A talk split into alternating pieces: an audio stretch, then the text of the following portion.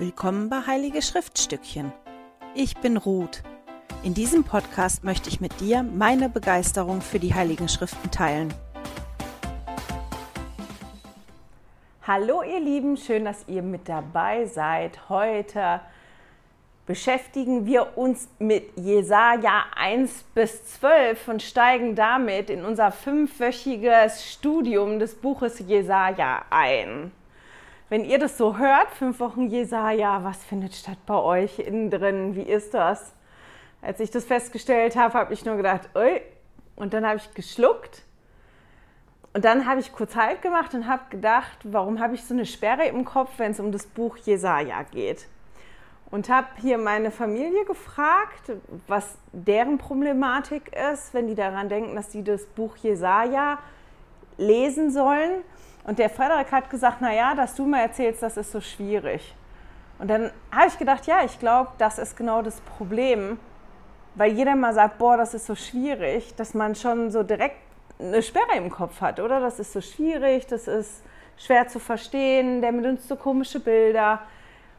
Und ich habe seit Seminar und Institut nie mehr wirklich im Alten Testament gelesen. Heißt, auch gar nie, ich kann mich nicht daran erinnern, dass ich wirklich jedes Buch Jesaja mal richtig gelesen hätte. Klar, die Passagen im Buch Mormon, immer wenn die kommen, und das sind dann die anstrengenderen Passagen im Buch Mormon, ähm, aber dass ich jetzt gegangen wäre und das Buch Jesaja gelesen hätte, daran kann ich mich nicht erinnern.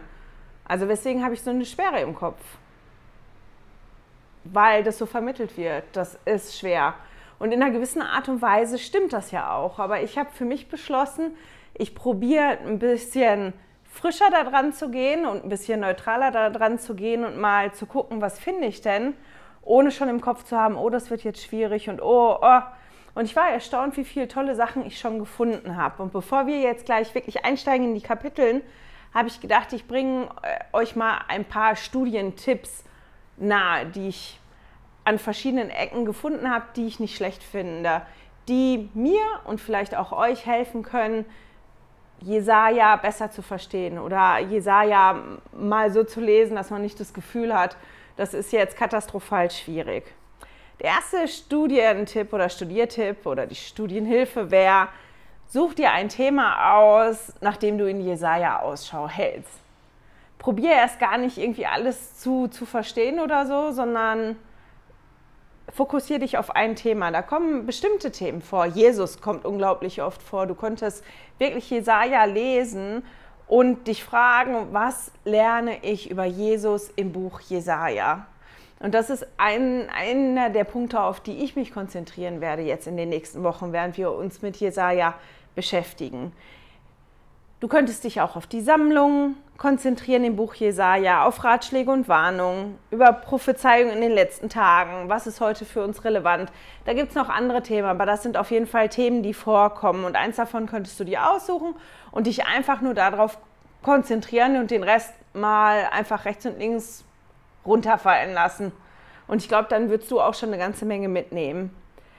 Mein zweiter Tipp ist, versuch nicht jedes Bild und jedes Symbol verstehen zu wollen. Ich glaube, dass das einfach zu viel ist und dass man dann wie nicht von der Stelle kommt und frustriert ist.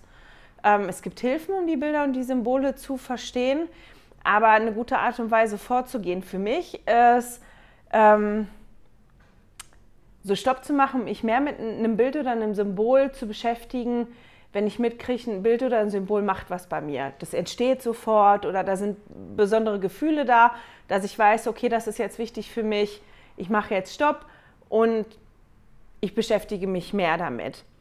Oder auch, wenn irgendein Bild oder ein Symbol so schräg ist, dass ich da auch dran hängen bleibe und denke, hä? das ist auch auf ein Punkt, wo ich mich ein bisschen genauer damit auseinandersetze. Und ansonsten, wenn ich was nicht verstehe, lese ich da auch einfach mal drüber und lasse das so stehen. Ich verstehe es jetzt nicht und das ist jetzt auch in Ordnung, dass ich das nicht verstehe. Ich muss nicht jedes Ding verstehen. Der nächste Studientipp oder Studierhilfe wäre, ähm, und den finde ich extrem wichtig, lies zusammen mit dem Heiligen Geist. Bevor du in Jesaja liest, bete Und bitte darum, dass du die Dinge findest, die für dich wichtig sind. Ich glaube, das ist extrem wichtig, so und so in den Schriften, dass man daran denkt. Aber gerade hier ähm, ist es eine, eine gute Hilfe. Eine handfestere Hilfe ist, benutze das Buch Mormon und Lehre und Bündnisse dazu. Gerade das Buch Mormon ist wie ein total toller Kommentar. Auch in Lehre und Bündnisse hat ja Joseph Smith Fragen zur Bedeutung gestellt und hat Antworten gekriegt. Wenn ihr nicht genau wisst, zweiter Nephi ist super. Gerade zweiter Nephi 25, da spricht Nephi nochmal darüber, warum das auch damals für die Nephiten nicht einfach war, Jesaja zu verstehen. Vorher wird Jesaja zitiert in den Kapiteln, also im zweiten Nephi seid ihr da gut unterwegs. Und unter anderem in Lehre und Bündnis 113. Das ist auch ein guter Platz, um mal so einzusteigen. Wenn ihr jetzt eine Lutherbibel benutzt oder eine Elberfelder Bibel benutzt oder eine andere Bibel benutzt, die sehr lyrisch und poetisch ist, kann das helfen bei Stellen, die wirklich schwierig sind, wo ihr gar nicht wisst, was meint er jetzt? Was will der jetzt sagen? Dass ihr euch eine andere Bibelübersetzung zur Hand nehmt. Die Gute Nachricht Bibel ist eine Bibel da, die, die, ähm, die helfen kann durch die Formulierung, weil die das wirklich anders formuliert teilweise. Ähm, zu verstehen, worum geht es denn überhaupt? Was will der mir da jetzt gerade sagen? Die formuliert das oft so um, dass das wie, wie schneller Sinn macht das wäre so ein Tipp für mich. Wenn ihr da wirklich lest und das Gefühl habt, ich habe jetzt gar nichts verstanden oder es ist jetzt total quer, dass ihr euch einfach mal eine andere Bibelübersetzung nehmt und mal guckt, wie ist denn das in der anderen Bibelübersetzung formuliert. Nutzt, wenn ihr Lust und Zeit habt, sämtliche Studienhilfen wie Videos. Ihr guckt ja auch jetzt gerade ein Video. Ähm, Leitfäden, Nachschlagewerke, Kommentare, wenn ihr eine kommentierte Bibel habt. Es gibt da verschiedene Sachen. Lest auf jeden Fall die Fußnoten bei euch in der Bibel, wenn Fußnoten vorhanden sind. Ähm, genau, und noch ein Tipp, den ich wichtig finde. Jetzt habe ich natürlich das Zitat nicht. Muss mal holen. Ähm, ich hoffe, ich finde das jetzt so schnell. Habt im Hinterkopf, dass bei den Prophezeiungen von Jesaja eine Prophezeiung sich auf verschiedene, verschiedene Ereignisse beziehen kann. Jetzt muss ich schnell gucken. Im Komm und Folge mir nach Sonntagsschulleitfaden steht da ein tolles Zitat von Präsident Dylan H. Oaks zu. Und das habe ich gedacht, das lese ich euch mal vor. Das Buch Jesaja enthält zahlreiche Prophezeiungen, die sich offenbar mehrfach erfüllen. Einmal scheinen sie sich auf das Volk zur Zeit Jesajas oder auf die Lebensumstände der nachfolgenden Generationen zu beziehen. Eine weitere und oftmals symbolhaftere Bedeutung scheint sich auf Ereignisse in der Mitte der Zeit zu beziehen, als Jerusalem nach der Kreuzigung des Gottessohns zerstört und seine Bewohner zerstreut wurden. Außerdem scheinen dieselben Vorhersagen auch auf Ereignisse hinzuweisen, die sich beim zweiten Kommen des Herrn zutragen werden. Die Tatsache, dass viele dieser Prophezeiungen mehrere Bedeutungen haben könnten, unterstreicht, dass wir nach Offenbarung vom Heiligen Geist streben müssen, damit er uns hilft, sie auszulegen. So, ich hoffe, ihr konntet es verstehen, obwohl mein Telefon geklingelt hat. Das klingelt so selten, deswegen war ich jetzt überrascht. Gucke ich nachher, wer angerufen hat. Ähm, wenn ihr das lest, dass ihr einfach im Hinterkopf habt, das kann sich da auf verschiedene Sachen beziehen. Das kann sich auf die Ereignisse beziehen, die da gerade stattgefunden haben. Das kann aber auch eine Prophezeiung sein für später. Wenn ihr jetzt so richtig, richtig tief eintauchen wollt ins Buch Jesaja, ich weiß nicht, wie viel Zeit ihr habt, dann ähm, ja, dann kann, können verschiedene andere Sachen auch noch helfen, das besser zu verstehen. Wenn man in 2. Nephi 25 liest, ich glaube im Vers 1 ist das am Ende, da sagt Nephi am Ende vom ersten Vers, denn siehe, Jesaja hat vieles gesprochen, was für, was für viele von meinem Volk schwer zu verstehen war, denn sie kennen nicht die Weise des Prophezeiens unter den Juden. Und das ist ja auch bei uns so. Nephi sagt dann, er kennt das, weil er aus äh, Jerusalem gekommen ist Der kannte das Leben da, der kannte die Umstände da, der wusste, wie bestimmte Dinge gehandhabt werden. Aber seine Nachkommen kannten das nicht, weil die haben das ja nicht erlebt und die haben denen das auch nicht beigebracht. Und bei uns ist das auch so. Und so Sachen wie Kenntnis vom Gesetz des Mose, die hat Jesaja einfach vorausgesetzt. Der erklärt da nichts zu dem Gesetz. Der geht einfach davon aus, meine Leser kennen das Gesetz des Mose. Und das ist jetzt wichtig gerade. Und es ist wichtig, dass die Menschen sich daran halten. Deswegen fordere ich die auf, das zu machen. Aber er erklärt das nicht mehr. Also der setzt auch so bestimmte Grundvoraussetzungen raus. Deswegen ist es natürlich nochmal interessant, sich mit dem Gesetz des Mose ähm, zu beschäftigen. Was hatte das für einen Sinn, das Gesetz des Mose? Und so weiter, weil Jesaja wirklich arbeitet mit Bildern und Formulierungen aus dem Gesetz des Mose. Dann kannst du dich wirklich mal auseinandersetzen mit Symbolen und Bildern des Alten Testaments. Jesaja benutzt oft Bilder und Redewendungen, ähm, die, die dem Volk Israel geläufig waren. Der, der spricht zum Beispiel, der fängt an in, in Jesaja und spricht zu den Führern von Sodom und Gomorra. Aber zu der Zeit, wo Jesaja gelebt hat, waren die Städte schon lange ähm, vernichtet worden. Also hat er nicht wirklich gesprochen zu den Führern von Sodom und Gomorra, sondern Jesaja hat dieses Bild benutzt, um, um dem Volk, dem er gepredigt hat, zu zeigen, wie schlecht die schon geworden sind. Das sind so Bilder, die er dann auch benutzt. Ähm, wenn du ein bisschen guckst, welche Städte gewesen sind, die Karten hinten in der Bibel oder im Buch Mormon drin sind, die helfen teilweise, wenn dann verschiedene Länder genannt werden, dass man den Überblick nicht ganz so ähm, ver verpasst oder dass das halt klarer ist. Und das, was auch noch helfen kann, ein besseres Verständnis zu haben für Jesaja oder für die Bibel im Allgemeinen oder für alle Propheten, die jetzt kommen, ist, wenn man sich ein bisschen mit dem historischen Rahmen beschäftigt. Also, was ist passiert drumherum? Was war denn da eigentlich los? Und das hilft auch, bestimmte hm, Sachen einfach besser zu verstehen. Meine Güte. Fast zehn Minuten Einleitung. Steigen wir ein jetzt ins Buch Jesaja. Wer hat das eigentlich geschrieben? Bei den Kapiteln 1 bis 39 geht man wirklich davon aus, das hat Jesaja geschrieben. Und zwar in der Zeit, wo er auch gewirkt hat als Prophet, also ungefähr 740 bis 701 vor Christus. Ähm, bei Jesaja 40 bis 66 ist es nicht ganz so klar, aber darüber spreche ich, wenn wir zu Jesaja 40 kommen damit wir noch Zeit für andere Sachen haben. Jesaja war ein Prophet im Südreich, also in, in Juda, und der hatte Zugang zum Königshof. Gibt Theorien, dass er vielleicht selber Mitglied der Königs einer Königsfamilie gewesen ist. Zumindest gehörte er zur führenden Schicht und hat halt wirklich Kenntnis von bestimmten Dingen, die da mit der Armee abgelaufen sind und Entscheidungen, die Könige getroffen haben. Also hat er da wirklich in irgendeiner Form Zugang gehabt zu diesem königlichen Hof. Und der war ja während einer ganzen Zeit Prophet und der war Prophet und hat verschiedene Könige erlebt. Ähm, und zwar von Usia bis Manasse. Also Usia, Jotam, Ahas, Hiskia und Manasse dann auch. Und der wurde wahrscheinlich, ähm, das habe ich gefunden an verschiedenen Stellen, ähm, hingerichtet. Manasse hat das veranlasst, der König Manasse. Und der soll in der Mitte zersägt worden sein.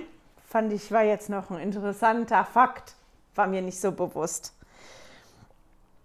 Wir gucken uns mal an, wo das Bild für die Zeitlinie für, für heute hinkommt. Und in dem Zug gucken wir uns ein bisschen den historischen Kontext an zu Jesaja mein Trinkglas zur Seite tun. Rüberkommen kann. Wir sind heute bei der Nummer, jetzt muss ich gucken, wo das ist. Muss von der anderen Seite kommen. Entschuldigung. Ihr seht die Zeitlinie, die sich hin und her schiebt. Die Nummer 37 ist hier unten, auch beim Südreich. Wir haben hier oben das Nordreich und hier das Südreich. Das Bild hier mit Jesus, wie er die Frau trägt, ähm, kommt in das Kästchen mit der Nummer 37 unten beim Südreich. Ich tue das mal eben da zur Seite. Kann sein, dass ich, oder so, kann sein, dass ich das gleich nochmal nehme. Ähm, als ich das Bild zuerst gesehen habe, das da reinkommt, habe ich mich im ersten Moment gefragt, wieso haben die das Bild ausgesucht für äh, Jesaja? Und ich fand die Begründung total toll, weil die gesagt haben, dass es in Jesaja wirklich oft um Jesus geht und die dieses Bild ähm, genommen haben, wo, wo Jesus die, die Frau trägt, für uns auch als Erinnerung, dass wenn wir jetzt lesen, der Herr war zornig und der hat zugelassen, dass da die andere Reiche kamen und die ähm, ja in Gefangenschaft geführt worden sind und dass da wirklich die Dinge passiert sind, die nicht gut gewesen sind, dass wir immer im Hinterkopf haben, wer Jesus eigentlich ist und was wir lernen können über Jesus und dass das in einer gewissen Art und Weise auch einen Sinn gemacht hat, was da passiert ist. Wir erinnern uns einfach mal jetzt so für den historischen Kontext, damit man das ein bisschen besser versteht, zumindest auf der einen Ebene. Jesaja war Prophet wo der, zu der Zeit, wo die Reiche getrennt gewesen sind, in Nordreich und Südreich und wo die bedroht worden sind schon, wo es dann Versuche gab, sich zu verbünden, damit man nicht eingenommen wird im Nordreich. Ähm, das Nordreich auch probiert hat, das Südreich dazu zu überreden. Jesaja war derjenige, der dagegen gesprochen hat und gesagt hat, macht es bloß nicht ähm, zum König. Und der hat wirklich miterlebt, wie, wie auch das Nordreich dann in Gefangenschaft geführt worden ist. Und das ist so die Zeit, wo das stattgefunden hat. Ich möchte das nicht so doll erzählen, damit wir uns mehr jetzt auf den Inhalt konzentrieren können. Aber wenn ihr das nachlesen wollt, dann könnt ihr nochmal einen Blick werfen in Zweite Chroniken oder in Zweite Könige. Da stehen die Ereignisse natürlich ein bisschen ausführlicher drin. Und ich würde gerne anfangen tatsächlich mit Jesaja 6. Und in Jesaja 6 wird die Berufung beschrieben. Jesaja beschreibt, wie er berufen worden ist als Prophet. Der erzählt von einer Vision, die er hatte, wo er den Herrn und, und Seraphim gesehen hat. Und dass er, als er den Herrn gesehen hat und da war in dieser Herrlichkeit und das gesehen hat, dass er erkannt hat, wie unrein er ist und ähm, dass er zu unrein ist, den Herrn zu preisen und dass er auch mit einem Volk lebt, das genauso unrein ist wie er und hat ein bisschen Angst gehabt und eins dieser Seraphim, die, der ist dann gekommen mit einem Stück Kohle, was er mit einer Zange aus dem Feuer geholt hat und hat es auf Jesajas Lippen gelegt und dem dann gesagt, du bist halt jetzt rein. Und das ist ein, ein interessantes Bild, was immer wieder auftaucht. Das ist ja, wenn man sich das jetzt mal wirklich überlegt, in echt, man kriegt ein glühendes Stück Kohle auf die Lippen gelegt. Die Lippen verbrennen ja. Und durch dieses Verbrennen ist Jesaja quasi reingemacht worden. Und dieses etwas wird verbrannt und danach entsteht daraus was Neues, was besser ist. Das taucht wirklich oft auf, schon in den, in den ersten zwölf Kapiteln. Das ist ein Bild, was immer wiederkommt. Und er ist auf jeden Fall von den Sünden befreit und der Herr fragt dann, wen kann ich senden? Und Jesaja meldet sich freiwillig und sagt: Hier bin ich, sende mich doch. Und ähm, das ist schon interessant, weil das an einem Punkt war, wo das Volk von, von Israel, also vom Nordreich und auch vom Südreich, wo die schon so schlecht waren, dass es eigentlich wie kein Zurück mehr gegeben hat. Diesen Point of No Return, den haben die eigentlich schon erreicht gehabt. Aber der Herr hat trotzdem jemanden gesucht und Jesaja hat sich freiwillig gemeldet. Und ähm, auf die Frage, wie lange er dem Volk predigen soll, hat der Herr halt dann eine Umschreibung gemacht. Und eigentlich geht es darum, dass er dann sagt, du sollst es machen, bis keiner mehr da ist. Quasi, bis du stirbst, ist das jetzt deine Aufgabe. Und ich habe mich halt gefragt, okay, wenn, wenn der Punkt ja eigentlich schon so schlimm war, weil ähm, es ist total interessant, das zu lesen, was Jesajas Aufgabe ist. Und das lesen wir in Jesaja 6 in den Versen 9 und 10. da sagte er, und er ist in dem Fall der Herr, da sagte er, geh und sag zu diesem Volk, hör nur zu, ihr versteht doch nichts, seht hin, so viel ihr wollt, ihr kennt doch nichts. Redet zu ihnen, damit ihre Herzen verstockt werden, ihre Ohren verschlossen und ihre Augen verklebt, sodass sie mit ihren Augen nicht sehen, mit ihren Ohren nicht hören und mit ihrem Verstand nicht erkennen. Ich will nicht, dass sie zu mir umkehren und geheilt werden. Und dann fragt Jesaja halt, wie lange soll ich das machen? Das war jetzt aus der Guten Nachricht Bibel. Ich kann das mal zum Vergleich machen aus der Elberfelder Bibel, einfach, dass ihr mal die Unterschiede mitkriegt, auch die Verse 9 und 10 in Kapitel 6. Und er sprach, geh hin und sprich zu diesem Volk, hören ja hören sollt ihr und nicht verstehen, sehen ja sehen sollt ihr und nicht erkennen. Mache das Herz dieses Volkes fett, mache seine Ohren schwerhörig und verklebe seine Augen, damit es mit seinen Augen nicht sieht und mit seinen Ohren nicht hört und sein Herz nicht einsichtig wird und es nicht umkehrt und Heilung für sich findet. Und das ist ja schon interessant, wenn man das liest. Da wird Jesaja berufen, der kriegt den Auftrag, geht zu diesem Volk und man kriegt mit, dass der Herr da eigentlich schon gar nicht mehr mit rechnet, dass das irgendeinen Sinn macht. Und dass ich mich dann gefragt habe, halt wirklich, okay, warum schickt der Jesaja halt trotzdem? ähm, und ich glaube, es geht darum, dass Jesaja wirklich ja diese, diese Hoffnungsbotschaft bringen sollte, trotzdem, dass halt gesagt wird, die Situation ist schlimm und die wird auch noch schlimmer werden.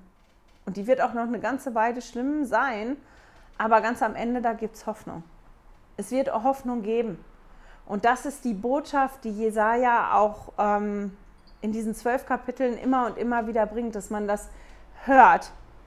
Das ein Bild, was immer wieder auftaucht, das ist das von, von dem alten Jerusalem, was beschrieben wird in der ganzen Schlechtigkeit und mit den Menschen, die da drin sind, mit der Rebellion der Menschen gegen Gott, mit dem Götzendienst, mit den Ungerechtigkeiten, die da geherrscht haben, die Jesaja beschreibt in verschiedenen Formen und wie dann aus diesem alten Jerusalem das neue Jerusalem wird, das dann steht für Gerechtigkeit, wo die Dinge besser sein werden, wo es ähm, Frieden und Gerechtigkeit für alle geben wird, für alle Völker geben wird. Und das ist so ein Bild oder ein Konzept, was in den zwölf Kapiteln zumindest jetzt immer wieder aufgetaucht ist, mit ein bisschen anderen Bildern beschrieben wird und auch immer weiter mit Details ergänzt wird. Und auch dieses Bild von Feuer mit diesem reinigenden Feuer, also mit der, der Kohle, die auf die Lippen gelegt worden ist, ist auch ein Bild, was in dem Zusammenhang oft kommt. Das verbrennt, weil das schlecht ist, aber aus dem Verbrannten, da wächst dann was Neues und dieses Neue, das ist gut. Das ist auch was, was immer wieder auftaucht. Ein Beispiel für, für dieses Bild oder dieses Konzept vom alten Jerusalem, das zum neuen Jerusalem wird, also aus diesem Schlechten, wenn es dieses reinigende Feuer hinter sich hat, wird etwas wirklich Gutes. Das kann man sehen unter anderem in Jesaja 7, wo, wo König Ahas verzagt ist, eben weil er angegriffen werden soll, weil es da diese Pläne gibt. Jesajas, Jesaja kommt dann und gibt dir eine Prophezeiung und sagt, du brauchst nicht verzagt sein, wenn du auf den Herrn vertraust, dann wird das in dem Moment gut, im Moment kommt es gut. Und der fordert den König Ahas dann auf, fordert ein Zeichen vom Herrn und König Ahas möchte das nicht. Also er sagt dann wirklich, ähm, mal gucken, in Jesaja 7, Vers 12, Ahas aber sagte, ich will nicht fordern und ich will den Herrn nicht prüfen. Das ist jetzt aus der Elberfelder Übersetzung. Ähm, und Jesaja sagt dann, meine Güte, aber der Herr möchte euch ein Zeichen geben und so wird das Zeichen sein. Und dann spricht er davon, dass dieses Zeichen ist, dass die Jungfrau schwanger werden wird und einen Sohn gebären wird und dass der Sohn Immanuel heißen wird. Und danach kommt halt aber, was dann doch noch passieren wird, bevor diese Jungfrau schwanger wird. Also, der sagt Ahab, guck mal, das ist jetzt dein Problem und die Lösung wäre, du vertraust auf den Herrn und dann passiert im ersten Moment, also dann passiert nichts, weil der Herr beschützt dich. Aber der prophezeit halt schon davon, weil er mitkriegt, dass, dass Ahab da zu wenig Glauben hat und zu unentschlossen ist, weil der Prophet ihn ja auffordert, ne, fordere ein Zeichen. Ähm, der sagt halt wirklich zu dem, fordere ein Zeichen von dem Herrn, dein Gott. In der Tiefe äh, fordere es oder oben in der Höhe. Also der soll wirklich ein Zeichen fordern. Und dieser König, der möchte das nicht. Also der sagt, nein, ich will das nicht. Ich habe verschiedene Kommentare gelesen, warum der das vielleicht nicht wollen würde, aber das ist halt wirklich, dass der da diese Verzagtheit hatte. Und obwohl der Prophet sagt, guck mal, fordere das Zeichen, weil du Christ hast, das ist wie, als wenn er das nicht haben will, weil wenn er das Zeichen kriegt, dann muss er nach dem handeln, was der Herr gesagt hat. Dieses, ich nehme mich da raus und lass das mal bleiben. Und genau dieser, dieser, im Prinzip diese Glaubensverweigerung und diese Unsicherheit, das ist, ähm, und der Unwille, dem Herrn zu vertrauen und mit dem Herrn zusammenzuarbeiten, der sorgt ja dann dafür, dass, dass erst das Nordreich und dann auch das Südreich, dass die ähm, untergehen. Ich überlege jetzt gerade, habe ich gerade gesagt, Jesaja war ein Prophet vom Nordreich? Ich hoffe nicht. Komme gerade selber gedanklich durcheinander. Also Jesaja, falls ich gesagt habe am Anfang, Jesaja war ein Prophet des Nordreiches, dann stimmt das nicht. Jesaja war ein Prophet im Südreich, also im Reich Juda. Ich komme gerade, ich bin mir gerade unsicher. Also deswegen, falls ich das falsch gesagt habe am Anfang, tut mir das leid. Also er war wirklich ein Prophet vom Südreich. Der hat aber prophezeit über das Nordreich und auch über das Südreich und hat das da gemacht. Hat aber gesagt, und obwohl das so ist und obwohl beide Reiche fallen werden, gibt es da diese Hoffnung. Der hat ein ganz anderes Bild, ein tolles, das haben wir in Jesaja 8, wo, wo er spricht von, von dem Dunkeln, dass die Menschen im Dunkeln wandern, aber dass es dann dieses Licht geben wird, in, in das die treten das ist dann im, im Jesaja 9 am Anfang. Oder auch in Jesaja 9, in den sieben, Versen 7 bis 20 und in Jesaja 11, dass er davon dann nochmal spricht, dass Israel und Juda fallen werden, aber dass es Hoffnung gibt, weil ähm, es einen neuen König gibt. Und das sind so Kapitel, die so ganz vertraut sind. Und ich habe mich im ersten Moment gefragt, warum kenne ich das, warum ist das so vertraut? Und ähm, das ist mir eingefallen, das sind Kapitel, die wirklich zitiert werden im Buch Mormon und auch zitiert werden im Neuen Testament. Und das ist halt schon spannend, weil Jesaja halt mit das meistzitierte, eins der meistzitierten Bücher ist des Alten Testaments. Und dass das gerade die Kapitel sind, die man so kennt. Und im, im Vers 9 ist, ist dieser Abschnitt, den man kennt, vor allem wenn man die, die Musik von Händel kennt, der Messias, die eine Stelle. In Jesaja 9 ab Vers 5 steht dann, denn ein Kind ist uns geboren, ein Sohn ist uns gegeben, die Herrschaft ruht auf seinen Schultern und man nennt seinen Namen wunderbarer, Ratgeber, starker Gott, Vater der Ewigkeit, Fürst des Friedens. Groß ist die Herrschaft und Friede wird kein Ende haben auf dem Thron Davids und über seinem Königreich, es zu festigen und zu stützen durch Recht und Gerechtigkeit von nun an bis in Ewigkeit. Der Eifer des Herrn, der Herr der Herrscharen, wird dies tun. Und das sind ja so Formulierungen, die wirklich sehr, sehr bekannt sind und die halt das zeigen, weil vorher beschreibt Jesaja, wie das ist, als die in, in dem Dunklen sind und wie das dann ist, wenn die ins Licht treten und wenn das Licht dann kommt. Das ist wirklich ein, ein schönes Bild, lohnt sich zu lesen. Ähm, genauso beschreibt er das auch in Jesaja 2. Der beschreibt die Welt, wie sie ist und dann beschreibt er die Welt, also der beschreibt quasi das alte Jerusalem und dann beschreibt er das neue Jerusalem. Wie wird das dann mal später sein? Wie ist das anders? Und ich finde es ganz spannend, dass er ganz oft diese zwei Bilder malt und man sich dann wirklich fragen kann, was ist denn das, wo ich leben möchte? Was ist das, was ich gerne haben möchte? Und was ist das, wo ich darauf hinarbeite? Dass man das so lesen kann in den Kapiteln. Und ich war erstaunt darüber, als ich das jetzt gelesen habe, gerade diese Beschreibung auch von, von der Welt, wie sie gerade ist, dass ich gefunden habe, die Beschreibung, die er da macht, die passen auch auf unsere Welt heute, wie die Welt heute ist. Ihr könnt ja mal darauf achten, wenn ihr das lest.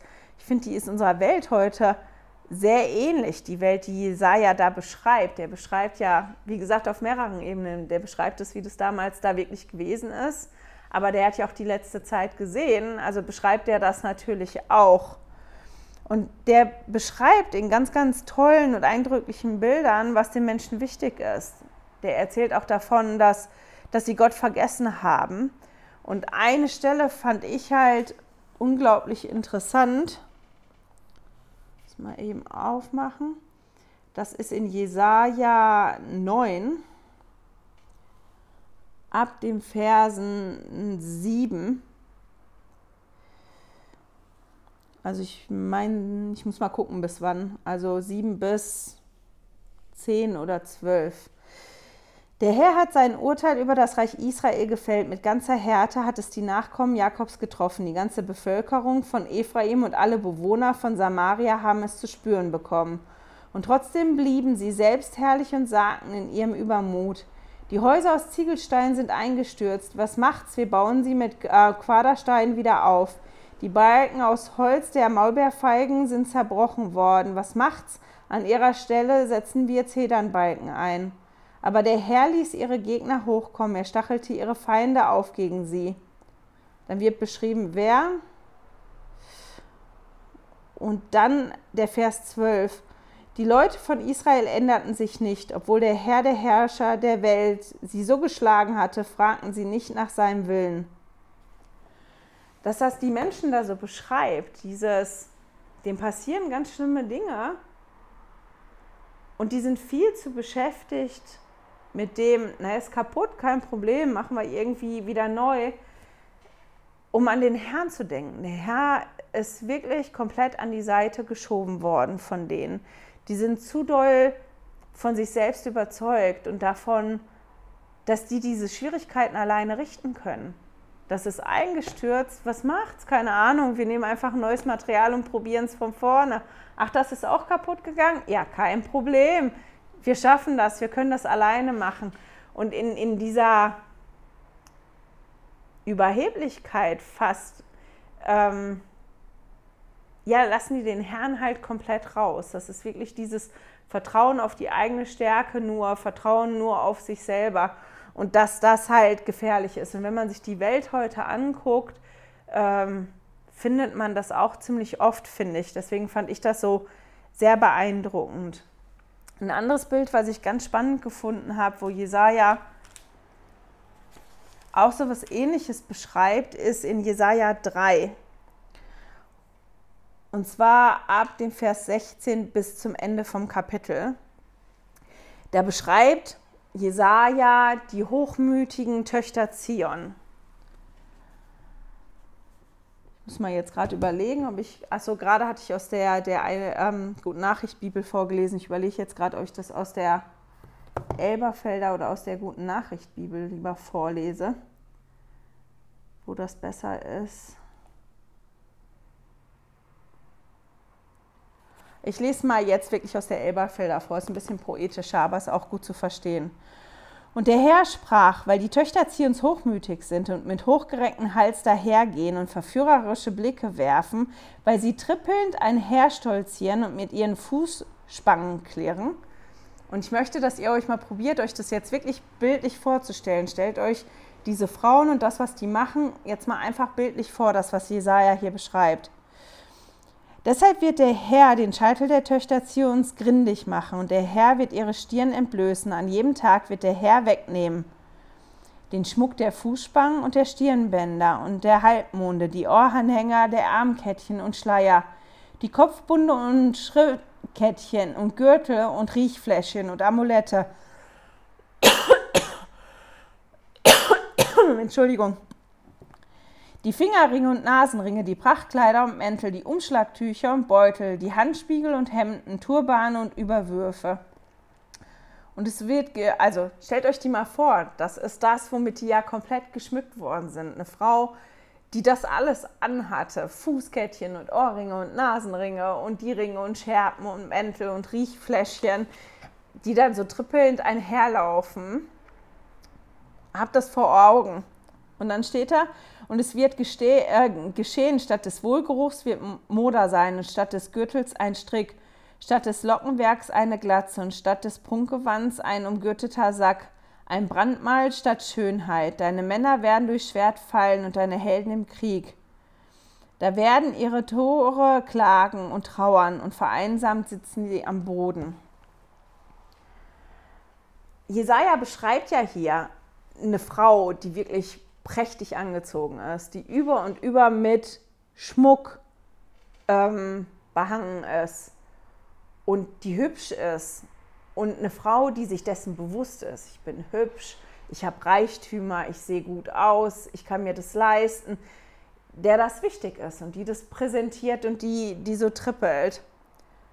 Was für ein Typ Frau ist das denn? Was ist der Frau wichtig? Was ist diesem Typ wichtig und worauf verlässt sie sich? Das sind so Fragen, die mir so in den Sinn gekommen sind. Ne? Wie stelle ich mir die Frau vor? Was ist der wichtig? Worauf verlässt die sich? Was ist das für ein Typ Frau, der so ist? Der so über und über Blinky-Winky geht. Und als ich mir das so vorgestellt habe, habe ich mich halt dann auch wirklich gefragt, okay, ähm, warum beschreibt Jesaja das? Weil ich glaube wirklich nicht, dass es hier um, um eine Kritik am Schmuck per se geht. Oder dass man Schmuck trägt oder dass man ein bisschen mehr Schmuck trägt. Ähm, sondern das ist ein Bild und Jesaja beschreibt die ja nicht nur, sondern der beschreibt auch, womit der Herr an einem gewissen Punkt das ersetzt. Ähm, ich glaube, dass Jesaja hier zeigen will, was passiert, wenn man sich zu doll auf diesen Überfluss, diesen Exzess, eigentlich beschreibt er ja da eine Frau, die das genießt, was die Welt zu bieten hat. Und zwar im Übermaß, der das total wichtig ist, dass das die Welt alles zu bieten hat an, an Überfluss, an, an das ja wirklich die ist ja wirklich exzessiv geschmückt, die ist ja über und über geschmückt. Das ist ja wirklich wie zu viel. Und, und dass das hier eine Person ist, die beschrieben wird, der das wichtig ist, genau dieses auch zu nehmen, das, was die Welt mir zu bieten hat. Ich will das alles. Alles. Und alles ist mir auch wichtig. Und er malt da ein Bild von und er malt dann auch ein Bild, was passiert denn, wenn das auf einmal weg ist. Und das könnt ihr euch ja mal fragen, wenn das so da ist und wenn, wenn, das, das ist, was wichtig ist für einen selber. Und mach mal den Schritt jetzt von, von dem Bild dieser Frau, die das ja so ganz übertrieben hat, und fragt euch mal, ähm, ja, vielleicht doch mal noch eben bei der Frau, warum braucht die denn so viel? Warum ist die so über und über geschmückt? Warum ist das so wichtig? Und der erste Gedanke war für mich, naja, wenn man so drüber ist mit all dem, dann, dann sieht es für mich so aus, als wenn da irgendwas kompensiert werden müsste, als wenn die sich ohne all das gar nicht schön fühlt, wenn ich so viel brauche von all dem, wenn ich so viel brauche, um zu laufen und mich zu präsentieren, um, um, um so wie, wie mich zu präsentieren, wenn ich all das brauche, dann verlasse ich mich ja auf all das, was extra ist, aber nicht auf das, was da drunter ist, was den Kern ausmacht, was, was ich selber bin. Und ich glaube, das macht die Frau, das ist das Bild, was Jesaja da probiert zu beschreiben. Und, und dass ich mich halt dann gefragt habe, weil ich probiere das ja immer auf mich anzuwenden und nicht da zu sitzen und zu denken, ja, ich kenne so eine Person, ähm, die haben das und die haben so Züge.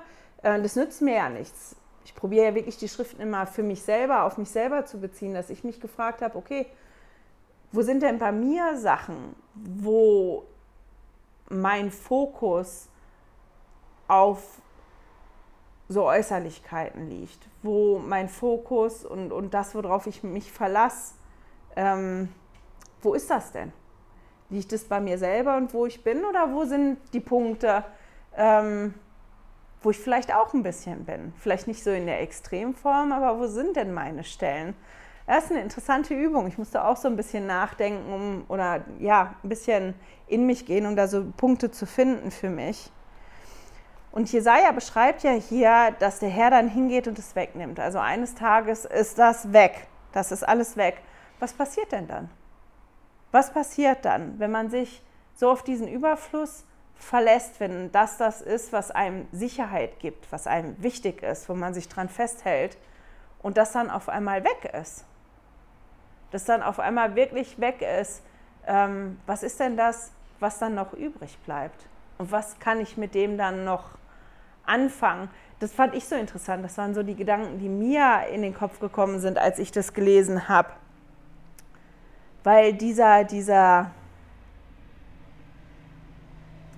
Überfluss, dieser, ich weiß nicht, mir fällt wie gerade kein anderes Wort dafür ein, ähm, dieses Übermaß an Dingen, was da gewesen ist, ähm, und dieser, dieser Fokus und die, die Priorität da so drauf zu legen, diese Wichtigkeit, das so wichtig zu nehmen, ähm, das führt ja auch zu einer gewissen Art von Knechtschaft. Und wenn man sich dann anguckt, wie, wie Jesaja das ja beschreibt, wie die Frau dann nachher aussieht, ne? statt der Lockenpracht Glatze, statt den Anziehsachen hat die einen Sack, die hat es mit einem Strick umgürtet. Ähm, wer sieht denn so aus? Das sind ja meistens die Knechte oder die Ärmeren oder teilweise die Sklaven, von denen man so ein Bild hat, die dann beschrieben worden sind. Wenn man all das draußen wegnimmt, was ist denn das, was übrig bleibt? Das ist das, was eigentlich übrig bleibt. Und ist das das, was ich haben möchte? Oder was ist das, ähm, was ich eigentlich haben möchte? Wem vertraue ich denn? Auf was vertraue ich? Wem vertraue ich? Vertraue ich auf Gott? Und das, was Gott mir zu geben hat, oder vertraue ich ähm, auf die Welt und auf das, was die Welt mir zu bieten hat. Das ist so ein bisschen, was das ähm, Bild da für mich zeichnet. Und ich hoffe, ihr konntet jetzt sehen, anhand davon, dass ich mir so verschiedene Punkte rausgepickt habe, ähm, dass es so verschiedene Art und Weisen gibt, wo man ja so einsteigen kann mit in das Buch Jesaja. Ich habe keine Ahnung, wie gesagt, ich habe das schon ewig nicht mehr gelesen und ich bin mir gar nicht bewusst, dass ich das je wirklich gelesen hätte, das Buch von ähm, das Buch Jesaja. Aber ich werde da wirklich reingehen und mich fokussieren auf das, was, ähm, was lerne ich über Jesus. Das ist das, was für mich im Moment wichtig ist und ich werde darauf achten, welche Bilder springen mir denn entgegen? Hier war das dieses Bild ähm, von den Frauen, von den hochmü hochmütigen Töchtern Zions, die Jesaja hier umschrieben hat, ähm, was so meine Aufmerksamkeit auf sich gezogen hat. Und das war der Grund, warum ich mir das näher angeguckt habe. Und ich würde gerne mit einem Vers aufhören. Und zwar ist das in Jesaja 2. Muss mal gucken, der Vers 21. Oder auch nicht, bin ich jetzt falsch? 22. Das ist der Vers 22 und ich finde die Formulierung in der Guten Nachricht Bibel so toll. Einfach jetzt auch bezogen auf dieses Bild, was er ja da bringt mit den Töchtern Zion und die Frage, die ich mir ja wirklich gestellt habe, was ist denn das, was ich möchte. Was ist das, was mir wichtig ist und was ist das, auf, auf das, was ist das, auf das ich vertraue oder auf das ich vertrauen möchte? Wohin muss ich denn meinen Fokus legen?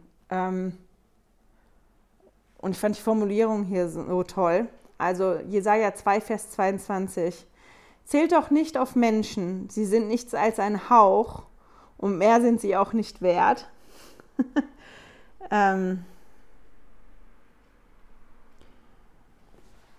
und das ist das, wenn, wenn ich zu doll vertraue auf nur meine eigene Stärke. Versteht mich nicht falsch. Ich möchte, dass ihr mich nicht falsch versteht da. Ein gesundes Selbstvertrauen auf das, was ich kann, und das, was ich erreichen kann, finde ich total wichtig. Und das ist das, ähm, wo es mir manchmal dran hapert. Ich meine immer viele, ich hätte das nicht, aber ich habe ganz viele Punkte, wo ich das habe, ähm, wo ich mich selber in Frage stelle oder mir die Dinge nicht zutraue. Und das ist schon wichtig. Das ist wichtig und ich glaube, dass das auch gar nicht hier gemeint ist, wenn da gesprochen wird in den Schriften von, sondern es geht darum, ähm, nicht zu meinen, ich kann das alles alleine und nicht nur auf mich zu vertrauen, sondern meinen Weg zusammenzumachen mit dem Vater im Himmel und mit Jesus Christus. Und ich glaube, es geht darum zu erkennen,